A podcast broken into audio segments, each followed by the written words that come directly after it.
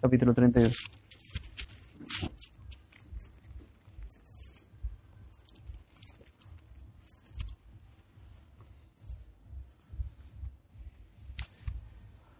Vamos a leer los primeros versículos.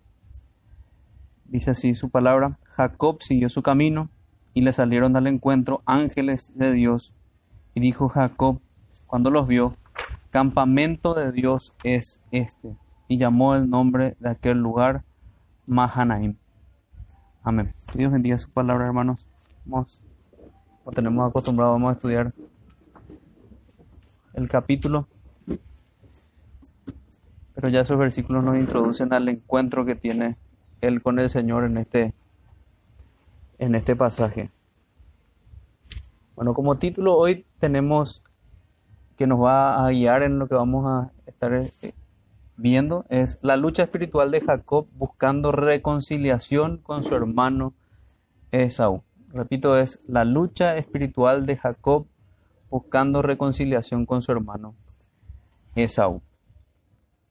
Como hablamos en varias ocasiones, haciendo énfasis de la estructura literaria que nos muestra por ese lado cómo el Señor inspiró a Moisés, pero también se veían las, las intenciones del propio escritor humano para comunicar una, idea ordenada, un relato ordenado. Y como les decía, si bien esto no es algo inspirado, sí parece tener sentido ver ese relato con esa estructura simétrica que decíamos. Empezaba la historia de Jacob, ahora ya estamos avanzando ya rumbo hacia el final de la historia de Jacob. Empezaba con, conflictos, decíamos que eso teníamos que tener en mente con, la vida de Jacob. Hoy vamos a ver una lucha nuevamente de, Jacob. Y el primer conflicto que, veíamos era con conflictos incluso el inicio de los conflictos decíamos que era desde la, de la simiente, luego pasamos que conflictos que tenían, que tuvo su padre con los cananeos, luego vimos conflictos que, que él tuvo en, antes de llegar a la, casa de, de Labán, para finalmente en, la historia central ver el conflicto en, la casa de Labán, central me refiero en el orden de, de, la, de historia simétrica que vemos, me había saltado antes, tenía el conflicto antes de la casa de Labán, que es muy importante para el tiempo en que entramos ahora. Tuvo un conflicto con su hermano Esaú, tuvo una separación hostil de, su hermano Esaú. Y a partir de aquí entramos, ya habiendo pasado por el conflicto en la casa de Labán, vamos a llegar a una separación pacífica con su hermano Esaú. Pero como vamos a ver en esta historia, no empezó tan pacífica la historia. Empezó con muchos peligros y lo que nos toca ver es cómo lidió Jacob con esos peligros. Y la manera de lidiar con los peligros es en oración. Por eso adelantando el, gran tema de todo este pasaje es la vida de piedad de este hombre Jacob y lógicamente también su vida de oración.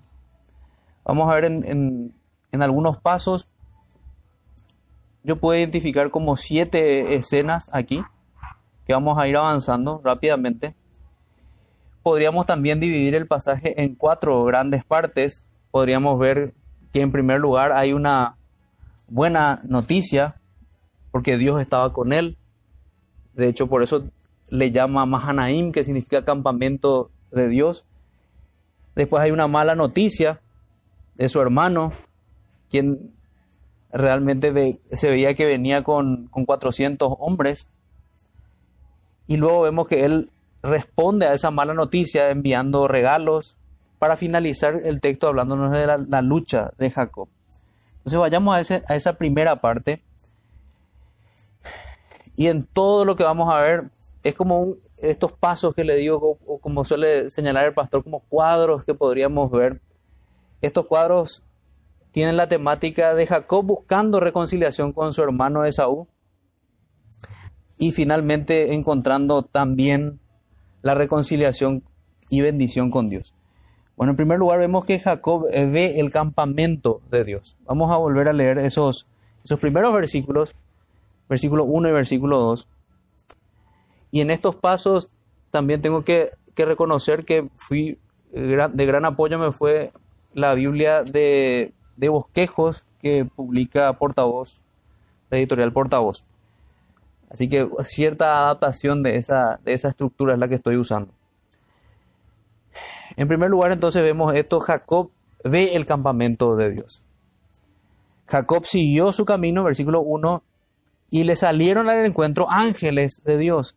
Y dijo Jacob, cuando los vio, campamento de Dios es este, y llamó el nombre de aquel lugar Mahanaim.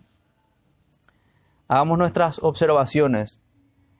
Observe que ante grandes dificultades Dios nos trae grandes consolaciones. Esa es una frase que no es literal así, pero la tomo de Matthew Henry. Él comentaba en este sentido y es lo que se puede ver. Él entraba en un gran temor. Él estaba obedeciendo la palabra de Dios que le dijo que saliera de la casa de Labán y fuese a la tierra prometida. Vemos gran similitud aquí también con Abraham. Abraham le tocó salir de su tierra para ir a la tierra prometida. Vemos también similitud con la audiencia original que hacemos también mención muchas veces. La audiencia original que estaba saliendo de Egipto y estaba yendo también rumbo a la tierra prometida. Y luego también vamos a ver las conexiones con nosotros, que sabemos que tenemos que reconocernos como peregrinos y extranjeros en este mundo para ir a la ciudad celestial. Entonces observamos primeramente ese, esa característica de lo que Dios hace aquí. Hay grandes dificultades y Dios concede grandes consolaciones. Demuestra que Jehová de los ejércitos estaba con él. Él veía el peligro de su hermano homicida, porque corriendo de un hermano homicida él sale de su casa. Y ahora ve que Jehová de los ejércitos, ese campamento de Dios, también estaba acampado con él. Observe que los ángeles del Señor acampan alrededor de los que le temen. Eso también podemos ver aquí. También vemos que, que el profeta tuvo esa misma experiencia tuvo que decirle a, su, a su siervo que viera los ángeles que estaban acampados protegiéndolo. Entonces, en cuanto a esto, consideremos qué grande es la seguridad del creyente. Consideremos que Dios y su ejército están con nosotros. ¿A quién debemos temer entonces? podríamos preguntarnos, ¿no lo tenemos a Él en los cielos para cuidarnos en todo tiempo? Podríamos preguntarnos también si creemos en verdad en que Él cuida de nosotros. Todo eso podríamos preguntarnos al ver este texto o recordar lo que cantamos recién, que no hay peligro si, si Él cuida de nosotros. La segunda escena, podríamos llamarlo así, o el segundo paso de Jacob, es Jacob envió un mensaje por adelantado. Eso es lo que hace Jacob. Él está inspeccionando, es parecido también, me imagino, a esa primera audiencia, lo similar que es esto con lo que hicieron los espías al ir a ver cómo estaba el lugar. Vamos a leer entonces esta, esta porción que es del versículo 3 al versículo 5. Dice, y envió Jacob mensajeros delante de sí a Esaú, su hermano, a la tierra de Seir, campo de Edom, y les mandó diciendo, así diréis a mi señor Esaú, así dice tu siervo Jacob, con Labán he morado y me he detenido hasta ahora, y tengo vacas, asnos, ovejas y siervos y siervas, y envió a decirlo a mi señor para hallar gracia en tus ojos. Matthew Henry señala aquí que de alguna manera Jacob le estaba mostrando que él no era ningún vagabundo, que él era un hombre que había trabajado, no era un simple fugitivo, no era ningún holgazán. Se ha mostrado una buena imagen al describir lo que él había hecho en esos 20 años en los cuales estuvieron separados. Observemos entonces que busca hacer frente al problema. Él aquí vemos realmente a un Jacob valiente que enfrenta el problema, que enfrenta la situación no solamente va al lugar del peligro, sino que envía mensajeros al temible Esaú, podríamos decir.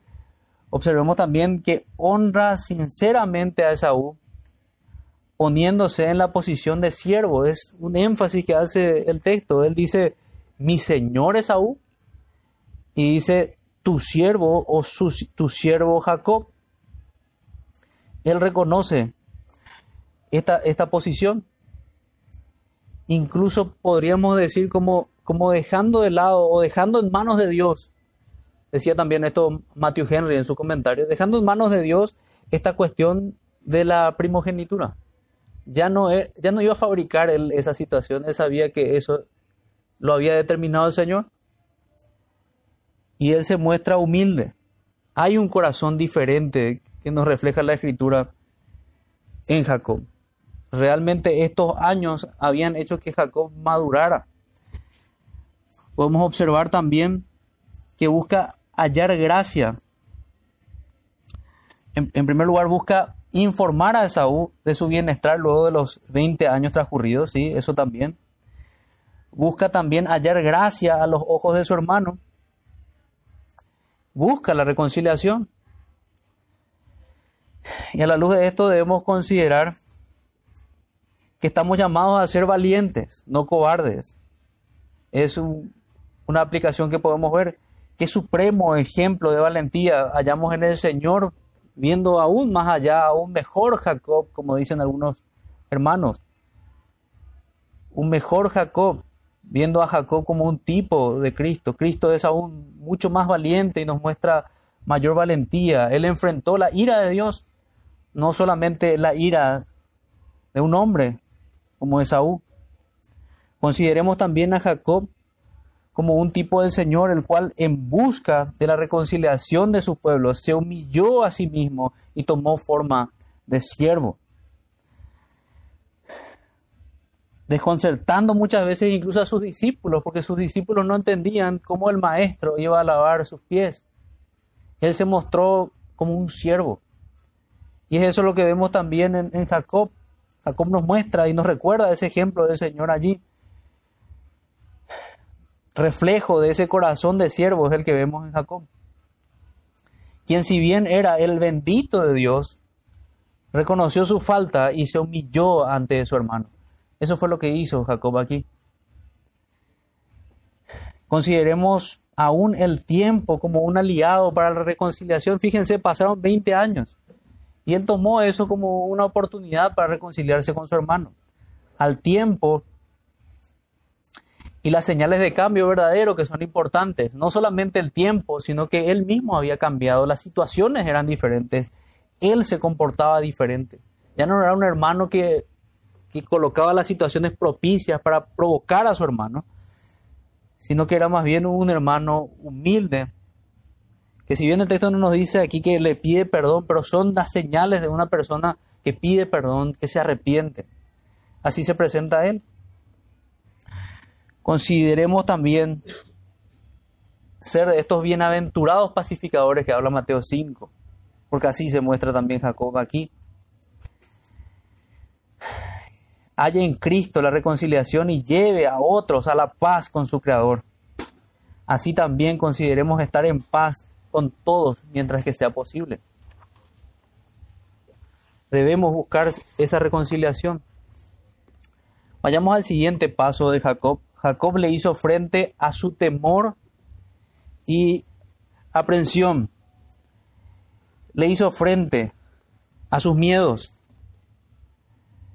Y observemos esto desde el versículo 6. Dice, y los mensajeros volvieron a Jacob diciendo, vinimos a tu hermano Esaú y él también viene a recibirte.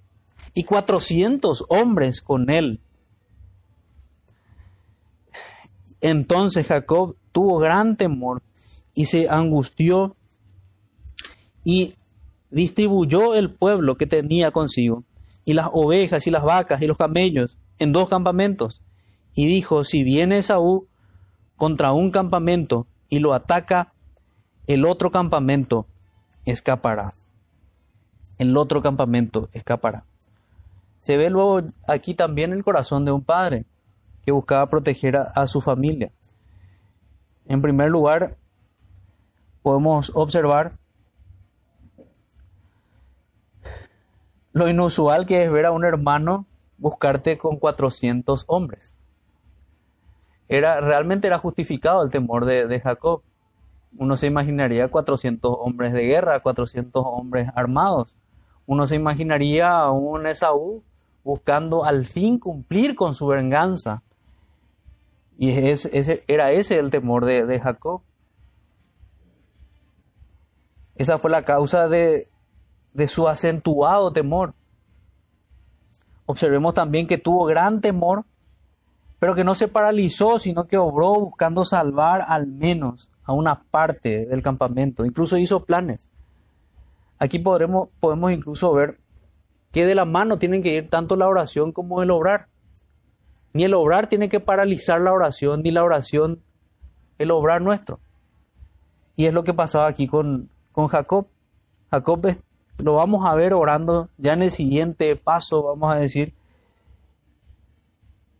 Pero también lo vemos actuar y lo vemos planificar. ¿Qué pasa si realmente él nos ataca? Voy a dividir el campamento, hace un plan para proteger a los suyos se muestra como un hombre protector de su familia.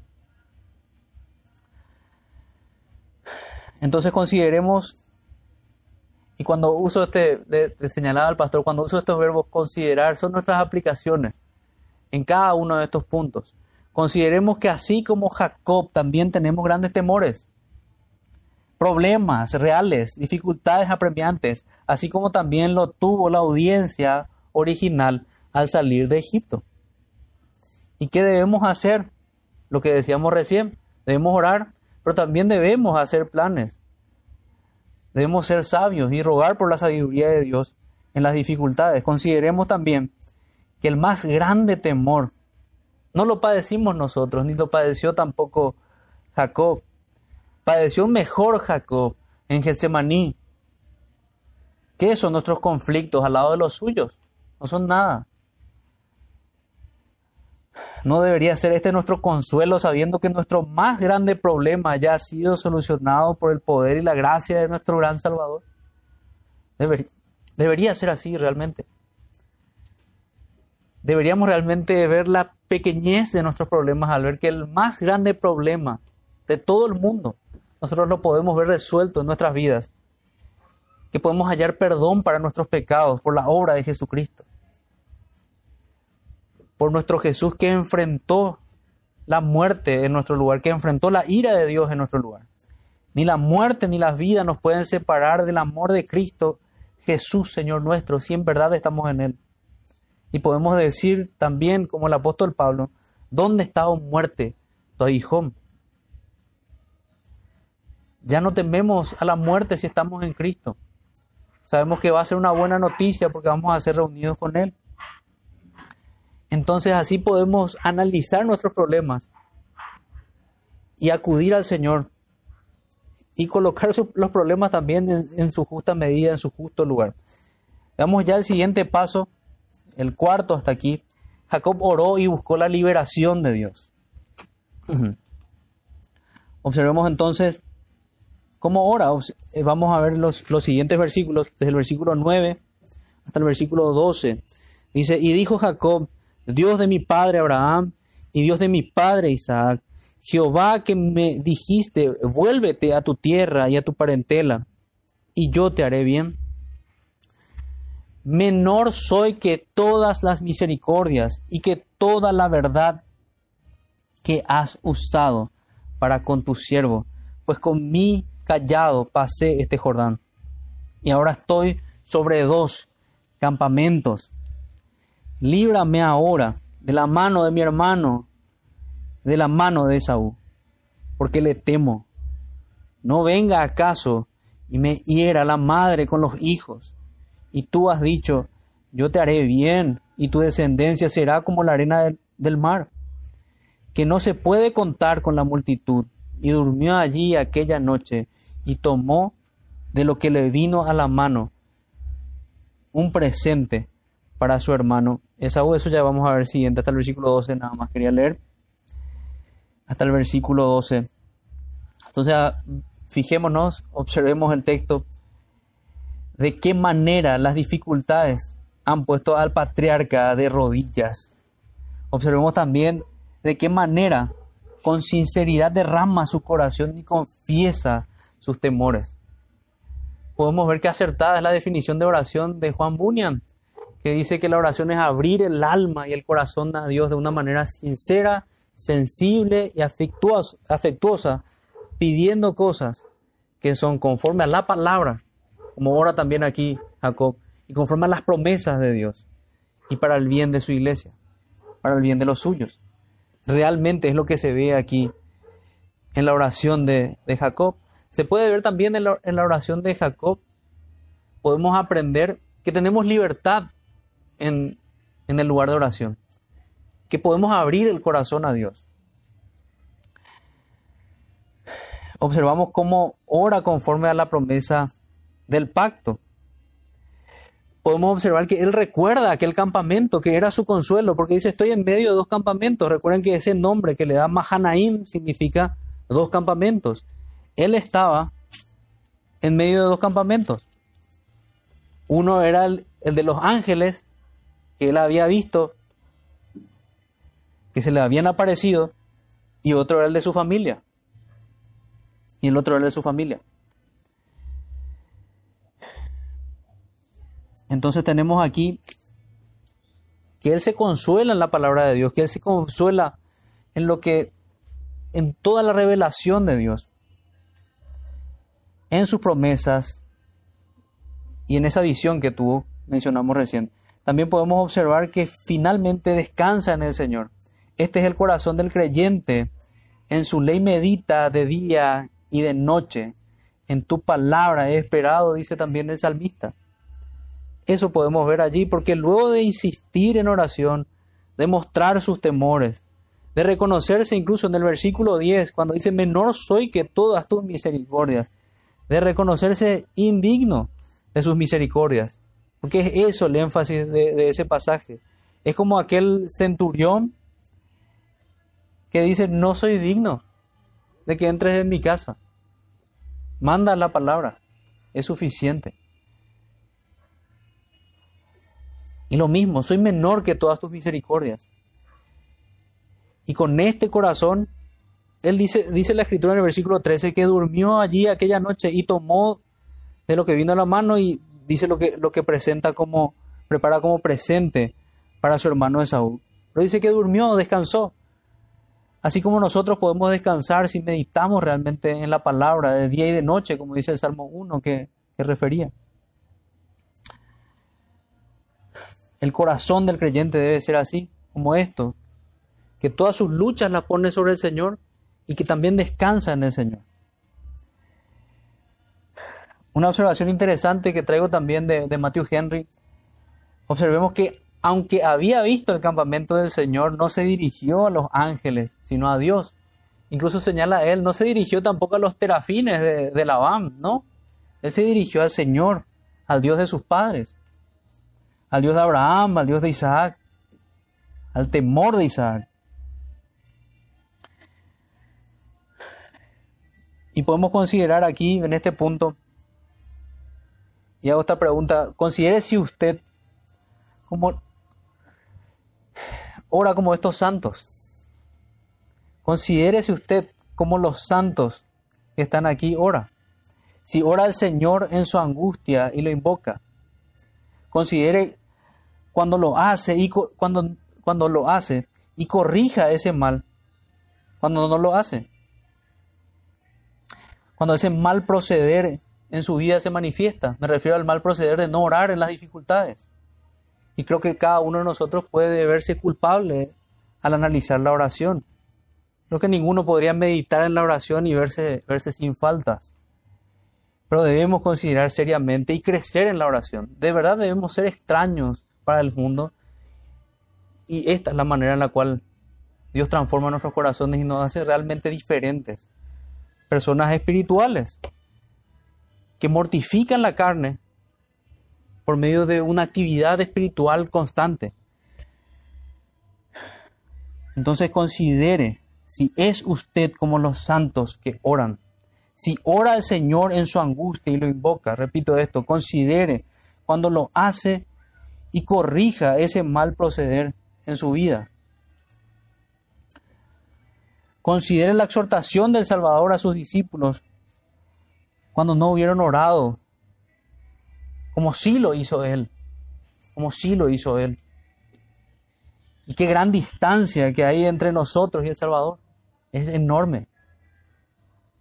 Pero nos hace bien ver la pequeñez de nuestra situación. Es lo que meditábamos también ayer al hablar, hablar de la depravación total. Nosotros no estamos ni cerca, ni por si acaso, de aquella santidad que nos demanda el Señor. Pero debemos seguir creciendo y anhelando eso. Reconocer que esa misma debilidad lo tuvieron nuestros hermanos en el pasado, los apóstoles. Pero no con eso justificar nuestro pecado. Si no somos capaces de orar una hora, debe dolernos también, así como les dolió a estos discípulos. Y debemos reconocer que esa falta de oración va a hacer que caigamos en pecados, va a hacer que tropecemos en diferentes circunstancias. Esa falta de oración, de esa una hora que el Señor decidió que era bueno apartar en ese momento, porque no había más tiempo, era la oración que ellos necesitaban para no negar al Señor. Y todos ellos terminaron negando al Señor. Y así también nosotros, cuando no oramos, con nuestras vidas, con nuestros pecados, terminamos negando al Señor. Y gracias a Dios porque Él nos concede arrepentimiento y nos constriñe en el corazón. Entonces, esta es la exhortación que hace el Señor a sus discípulos. Consideremos también que no tenemos mejor y mayor consuelo en este mundo que no sea la comunión con Dios en oración. No hay nada más, incluso al estar en oración tendríamos que poder decir, esto es todo, esto es suficiente. Es el testimonio de una verdadera vida espiritual. Sin ella hay solo huesos secos y tambores huecos que retiñen. Pero nada más, nada más. Algo que suena lindo. Y no deseamos eso. Nosotros queremos una religión pura, verdadera, como habla Santiago, la religión pura y sin mancha delante, de Dios es guardarse sin mancha del mundo. O como habla el proverbio, guardar el corazón sobre todas las cosas. Consideremos también que así como Jacob no buscó auxilio en los ángeles, tampoco debemos nosotros buscar el oportuno socorro fuera del Señor. Reconozca sus idolatrías, porque eso es lo que hacemos a no buscar al Señor, dar lugar a otras cosas antes que, a Él. Y arrepiéntase lo antes posible. No sea orgulloso. Abandone cada uno de sus ídolos y hágalo trizas. Mortifique en oración sus, sus pecados. Mátelos de hambre alimentando la vida espiritual. Tristemente en este punto, en nuestra falta de oración, debemos reconocer que también somos idólatras. Y vamos a identificar un montón de ídolos que nos roban el tiempo de oración ese tiempo que debe ser para, para el Señor. Pensemos nada más en el Señor Jesucristo. Ya iba a ser entregado, pero aún así Él encontró tiempo para orar. Lo mismo hizo Jacob aquí. Él manda a su familia más adelante, así que crucen el río y Él se queda en ese lugar a buscar a Dios en su desesperación, para buscar al Señor.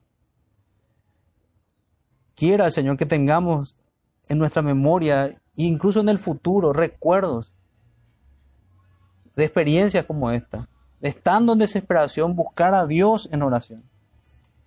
Y qué bueno es tener una salida, tener una respuesta, de saber qué hacer cuando estamos en situaciones desesperadas. Vayamos a nuestros, nuestros últimos puntos.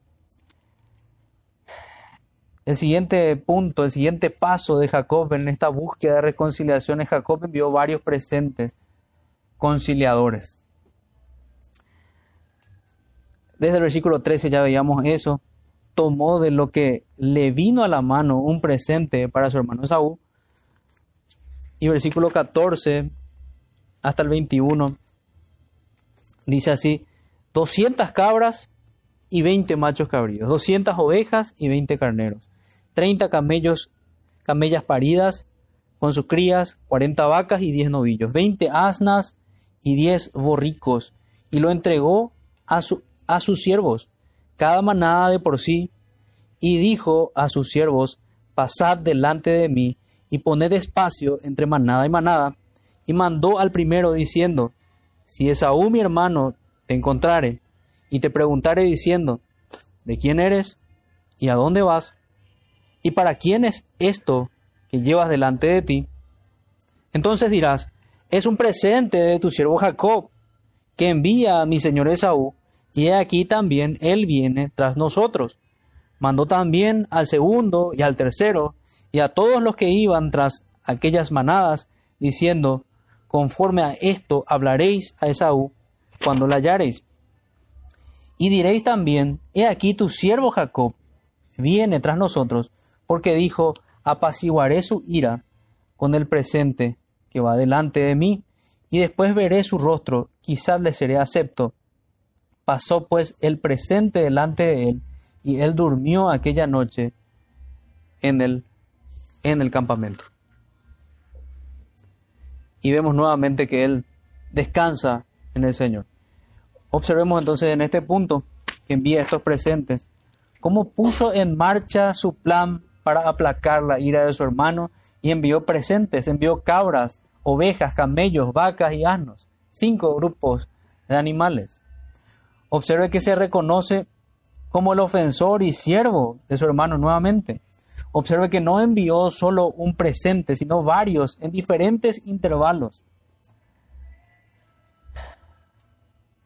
para encontrar la paz con su hermano. Considere, entonces, en este punto, consideremos entonces el despojarse de sus bienes, si fuera necesario, para obtener estar en paz con nuestros adversarios.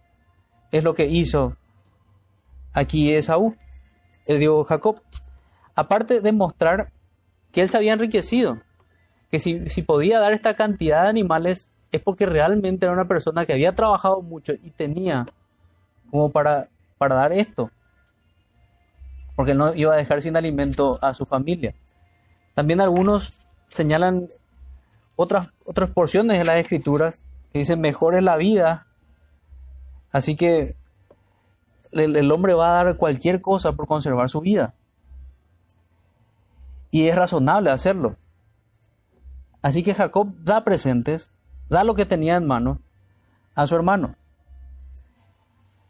Tristemente algunos no consideran así. De hecho, el mismo, la misma parábola del Señor nos muestra cómo la gente no considera lo que realmente es valioso. Cuando el Señor nos habla de la parábola del tesoro escondido, nos muestra que eso debe ser lo principal, de que debemos vender todo lo que hay para encontrarlo a Él.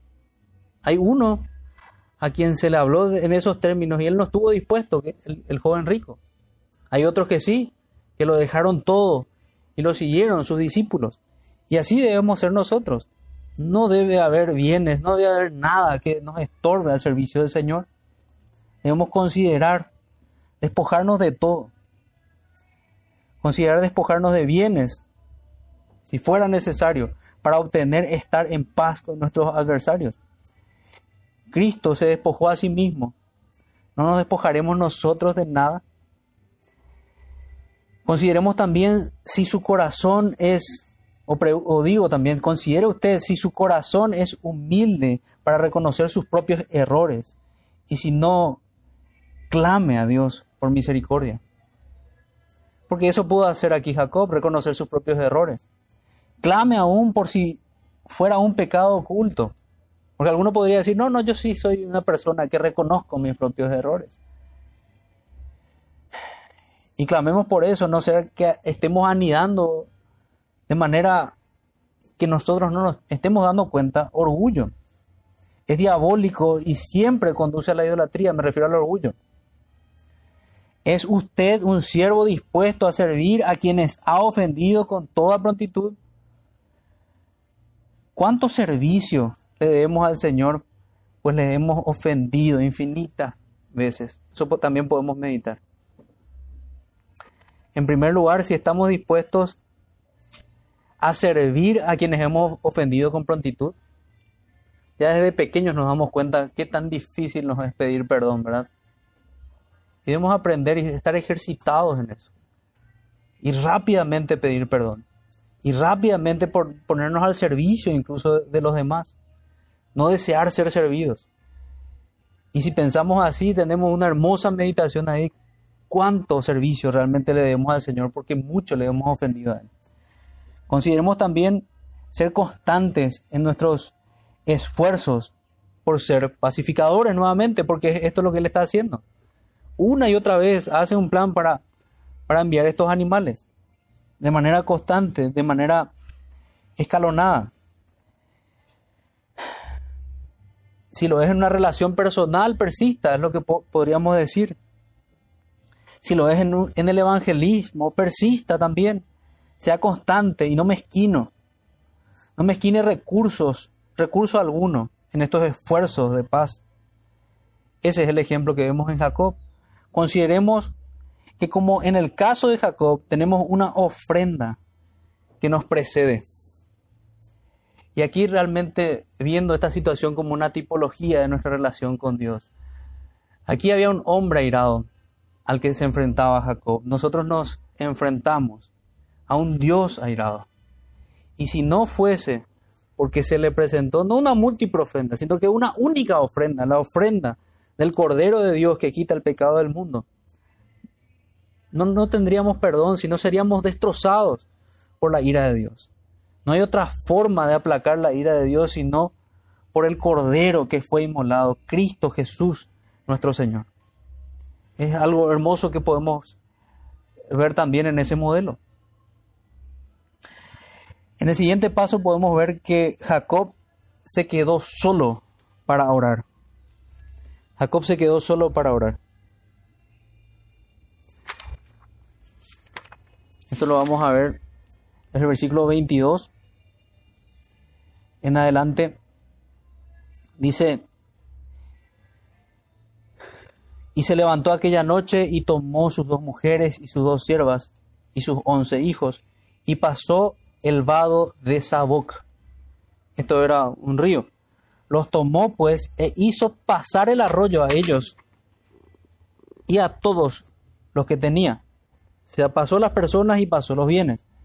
Así se quedó Jacob solo y luchó con él un varón hasta que rayara el alba. Voy a, ir hasta ahí nomás y luego vamos a ver ese punto final que es la lucha con el ángel. Él se queda solo. Él se queda solo aquí, tal vez orando al Señor de no encontrarse con, con Esaú, pero finalmente se encuentra con el Señor mismo y lucha con el Señor. Bueno, observemos que hizo cruzar a su familia y sus posesiones para orar en soledad. Observe que en su angustia oró hasta que el Señor mismo se le presentó. Y aquí consideremos,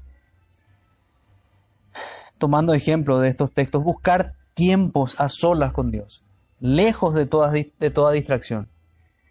Hágalo con frecuencia y si es creyente, vigile la condición de su alma constantemente.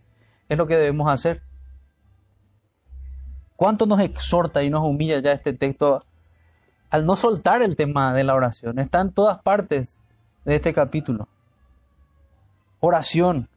Considere buscar tiempos a solas con Dios, lejos de distracciones. Hagámoslo con frecuencia y repito esta parte y vigilemos la condición de, nuestra alma. Es muy fácil extraviarse y más aún si estamos sin oración. Ore, hermano, ore en todo tiempo y aparte tiempos como Jacob, aparte tiempos como el Señor de Getsemaní para orar. O se va a excusar diciendo que no tiene tiempo. ¿Cuántas veces escuchamos eso? De la gente que está fuera de la iglesia Pero tal vez alguno aquí no se animaría a decir eso en voz alta, pero con sus hechos dice, no tengo tiempo para orar. ¿No será más cierto decir que no tiene ganas y que debería arrepentirse de su falta de amor por el Señor? Considere perseverar, esperando que Dios le conteste. No sea flojo. En estas vidas hay muchos peligros. Solo podemos ser guardados de ellos en oración. Ore, por favor, ore. Y si es débil en esto, pida fortaleza. Y en ello ya estará orando. Si es un hombre de oración, ore más. Nunca podremos llenar la medida de la oración. O que Dios nos ayude, podríamos decir. Que Él nos ayude a ser verdaderamente dependientes de la oración. Es lo que necesitamos. Y si realmente, como, como decía recién, si no estamos orando, pidamos a Dios. Necesito orar, necesito aprender a orar. Como los discípulos le pidieron al Señor, enséñanos a orar. Seamos humildes también nosotros y pidamos lo mismo. La Biblia dice que Él intercede por nosotros. Creamos estas palabras, pero nada nos va a justificar el hecho de no estar en oración. Ahora veamos la, parte final, la lucha con el ángel la lucha con el ángel. Así se, quedó Jacob solo y luchó con él un varón hasta que rayaba el alba. Y cuando el varón vio que no podía con él, tocó en el sitio del encaje de su muslo y se descoyuntó el muslo de Jacob mientras con él luchaba. Y dijo, déjame, porque raya el alba. Y Jacob le respondió, no te dejaré si no me bendices. Y el varón le dijo, ¿cuál es tu nombre? Y él respondió, Jacob. Y el varón le dijo, no se dirá más tu nombre Jacob, sino Israel, porque has luchado con Dios y con los hombres y has vencido. Entonces Jacob le preguntó y dijo, declárame ahora tu nombre. Y el varón respondió, ¿por qué me preguntas por mi nombre? Y lo bendijo allí. Y llamó Jacob el nombre de aquel lugar Peniel, porque dijo, vi a Dios cara a cara y fue librada mi alma. Y cuando había pasado Peniel, le salió el sol y cojeaba de su cadera. Por esto no comen los hijos de Israel hasta hoy día del tendón que se contrae, el cual está en el encaje del muslo, porque tocó a Jacob este sitio de su muslo en el tendón que se contrajo. Ok, veamos esta lucha. Esta lucha con Dios. El pasaje que nos trae el Señor hoy empieza, había empezado, con la presencia de los ángeles y con, digamos, con el campamento de Dios y concluye nuevamente con el consuelo de la comunión con Dios, con el consuelo de la comunión con Dios. Note cómo lucha Jacob con este hombre, porque así dice que es un hombre. Se quedó Jacob solo, dice, y luchó con él un varón hasta rayar el alba. Otra exhortación para nuestras débiles oraciones o nuestros débiles tiempos de oración, porque esto viene a ser un ejemplo también de esa lucha en oración. Toda la noche hasta que amaneció mínimamente podríamos pensar que son unas seis horas allí luchando, perseverando con este varón. Y cuando el varón vio que no podía con él, dice, nos habla de un varón. Y luego nos dice que es un ángel. También nos dice eso Oseas capítulo 12, versículo 4, que, que él le insistió al ángel aún con lágrimas, llorando, Entonces lucha. Note que este ángel no era solo un hombre, sino Dios mismo. Esa es la conclusión para mí más sensata. Si bien podría exponer aquí que hay gente que ve en este ángel como algunos ángeles que aparecen en Apocalipsis, que son ángeles que comunican los atributos de Dios, la gloria de Dios, es difícil para mí concluir que no es que no es correcto eso, o sea, me es difícil concluir así como, como estas personas, sino más bien pienso que, que es el Señor Jesucristo. Una aparición, una cristofanía, una aparición del Cristo preencarnado. ¿Y por qué? Porque lo que concluye él es que ese lugar era penía el rostro de Dios. Él había visto el rostro de Dios, Jesucristo es Dios. Entonces luchó toda la noche hasta el amanecer. Notemos también lo que significa que el varón no podía con él, que sería una de las mayores dificultades para nuestra mente. ¿Cómo el texto va a decir eso si creemos que es Dios? Note la persistencia de la mujer sirofenicia para entenderlo, es lo que diría. Porque es eso lo que está haciendo el Señor. Les leo de vuelta. Dice, eh, así se quedó Jacob solo, versículo 25, y cuando el varón vio que no podía con él, tocó en el sitio del encaje de su muslo y se descoyuntó el muslo de Jacob mientras con él luchaba. Dos cosas que vemos aquí. En primer lugar, Dios acomoda su fuerza a la fuerza de Jacob para que se, se viera como una fuerza equiparada. Pero en segundo lugar, en, en, todo esto lo que el Señor está haciendo está probando la fe de Jacob. Él no fue una persona que se venció. Aún después de, de quedarse con ese problema en la pierna, ya podía haberlo dejado tumbado en el piso, él sigue luchando. Eso es lo que nos muestra el texto. Entonces, lo que nos muestra es la persistencia, la misma persistencia de esta mujer que dijo que aún los perrillos comen de la mesa de los hijos. Y es un pasaje también difícil, cómo el Señor prueba a esta mujer. Porque el Señor Jesús le dice, no está bien dar de la mesa de los hijos. Y esta mujer muestra y deja salir a luz su fe. Lo mismo pasa con Jacob. Entonces entendamos que no quiere decir que el, el varón no podía, sino que más bien el no podía se tiene que aplicar al, al, cambiar la disposición del corazón de Jacob. Eso es lo que no, no iba a cambiar, porque él estaba dispuesto. Él estaba dispuesto, nada lo iba a hacer retroceder de su deseo de buscar la bendición de Dios. Y qué lindo encontrar esto en el libro de Génesis, en el cual encontrábamos en el capítulo 11 que había un grupo de hombres que nada los haría retroceder de sus pecados y de construir aquella torre diabólica.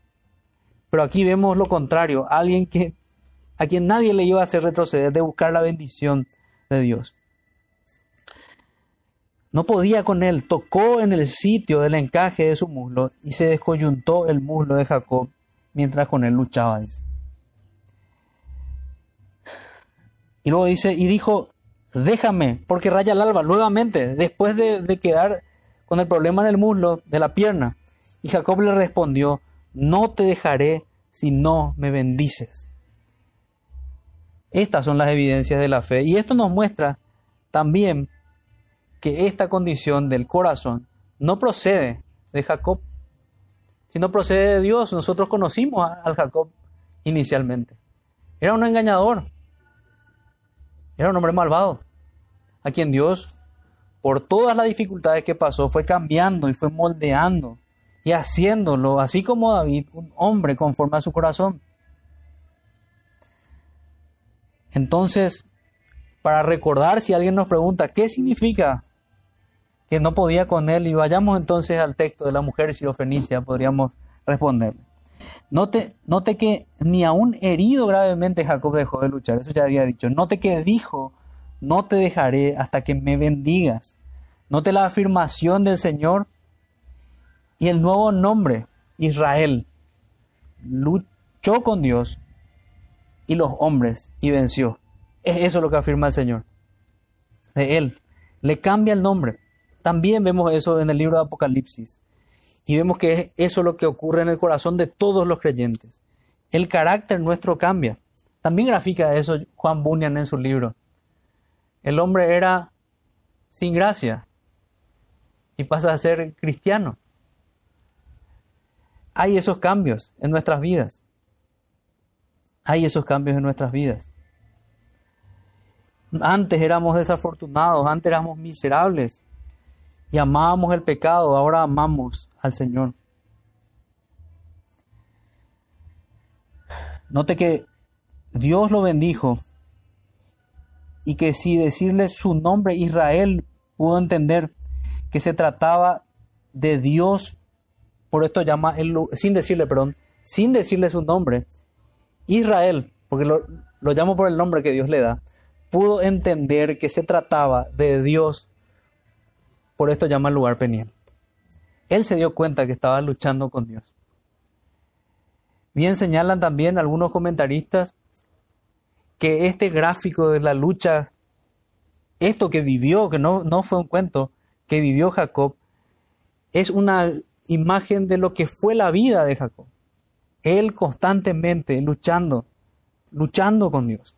Desde el principio, y lo hizo de manera equivocada. Sí, él quería la bendición, pero lo hizo de manera equivocada. Y aquí, finalmente, él tiene el sello de Dios, tiene el sello de, ser un bendito de Dios un sello bienaventurado, un nombre que Dios le da. Tratándolo Dios como, como un veterano de guerra, de una guerra justificada y santa, de un guerrero suyo. Notemos también el recordatorio de este encuentro glorioso, la cojera y el tendón, el tendón que no comía. Eso es todo lo que anoté aquí para señalar y veamos las aplicaciones también aquí. Consideremos que también nosotros debemos tener un encuentro con Jesucristo si queremos ser considerados como verdaderos israelitas, así como le dice el Señor a Natanael. Hombres que no se engañan a, sino no se engañan a sí mismos, sino que viven una verdadera religión. Me pregunto, ¿lucha usted en oración? La batalla espiritual no es la ridícula escena del decreto y declaro que hablan algunos, que pulula hoy en la apostasía evangélica. La batalla espiritual es orar y obedecer, temer a Dios y buscar su bendición. Es entender que como Jacob somos peregrinos y buscamos una patria mejor. ¿Entiende usted esto? ¿Entiende que es un peregrino? Porque si todavía este mundo es su hogar, hay un problema. O vive aún amando este mundo más que al Señor. Puede decir usted con el apóstol, todas las cosas las tengo por basura por amor a mi Señor. Y entiéndase que no son precisamente basura, pero en comparación con la gran estima que debemos tener al Señor, son basura, son nada. Absolutamente todas las cosas que podemos ver en este mundo no debería ser así en nuestro corazón, no son nada si me, nos dieran a elegir entre todo eso, entre todo lo que ofrece el mundo y el Señor, deberíamos poder elegir al Señor. Y en ese sentido decir que son basura, como dijo el apóstol Pablo. Considere los muchos recordatorios que le ha dado el Señor y no se olvide de Él en ninguno de sus caminos. Sea un cristiano en todo tiempo, no solo unas horas Incomode a este mundo siendo usted mismo un recordatorio constante del Dios vivo a quien todos debemos temer y servir. Quiera el Señor hacer notorias las marcas para que en todo lugar llevemos el olor de su conocimiento. Un olor, de vida para vida a los que se arrepienten, pero un olor de muerte para muerte a los que se pierden. hay gente que no quiere oír y que nos va a aborrecer, pero no por eso nosotros debemos cambiar nuestro discurso o cambiar nuestra manera de vivir. Decidamos, decidámonos a cambiar todo aquello que entristece al Señor y que no anda conforme a esta descripción de un corazón transformado. Y finalmente oremos probando este espíritu de oración que en esta tarde nos ha sido presentado por el Señor. ¿Les parece bien? Vamos a orar. Padre nuestro que estás en los cielos, te damos las gracias por tu palabra y te damos las gracias porque bien nos hace recibir tus exhortaciones. Perdónanos, Señor, porque deberíamos avergonzarnos por la situación o la realidad de nuestras vidas de oración. Ayúdanos, Señor, a ser como Jacob en este punto, a obedecer las palabras de tu Hijo y a orar sin cesar. Ayúdanos, Señor, a obedecerte y amarte y a probar ese amor en oración, en meditación de tu palabra. Te pedimos, Señor, y te rogamos, por favor, que no nos abandones. Es nuestro deseo, Señor, no queremos ser hipócritas, sino que queremos amarte en verdad con todo el corazón. Ayúdanos, por favor, Señor, te rogamos. En el nombre de Jesús. Amén.